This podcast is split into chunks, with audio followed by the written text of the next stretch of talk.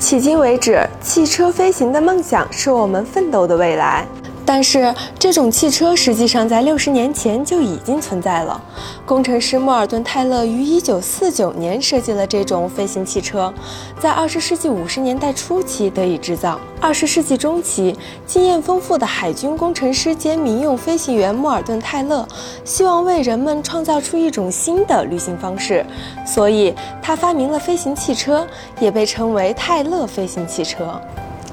和一些现代垂直起降飞机不同，泰勒飞行汽车提供了真正的汽车体验以及动力飞行冒险的好处。下面是泰勒飞行汽车的特点：可容纳一名乘客，长度为六点五五米，翼展达十点三六米，高度为二点二九米。从性能的角度上来看，泰勒飞行汽车与当时许多的通用航空飞机不相上下。与塞斯纳幺七二类似，它提供了慢速飞行能力和相当可观的巡航速度，爬升率和高度能力也与传统的小型飞机旗鼓相当。最高速度可达一百八十八公里每小时，巡航速度为一百五十六公里每小时。飞行距离可达四百八十公里，高度可达三千七百米。泰勒飞行汽车不仅能够用于飞行，而且还可以在十五分钟内由汽车转变为飞机。在道路上行驶时，从汽车到飞机的过程需要操作员在尾部连接驱动轴。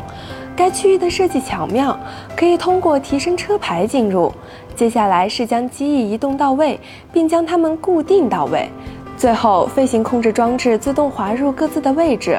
莫尔顿·泰勒在这个装配过程中设计出了安全性，其中有在每个连接都正确完成之前禁止发动机启动的安全功能。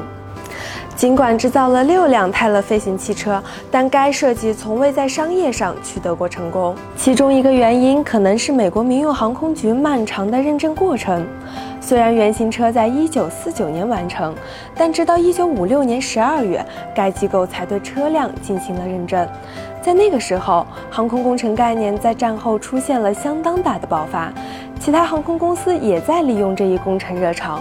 美国人被许多诱人的选择所吸引着，但似乎飞行汽车并不在他们的选择之中。相信在不久的未来，人们对航空运输的需求不断增加，飞行汽车的浪潮会再次席卷而来。好了，以上就是本期飞行 Q 的全部内容，欢迎大家点赞、评论、分享。飞行 Q 小分队说点你不知道的航空那些事儿，我们下期再见。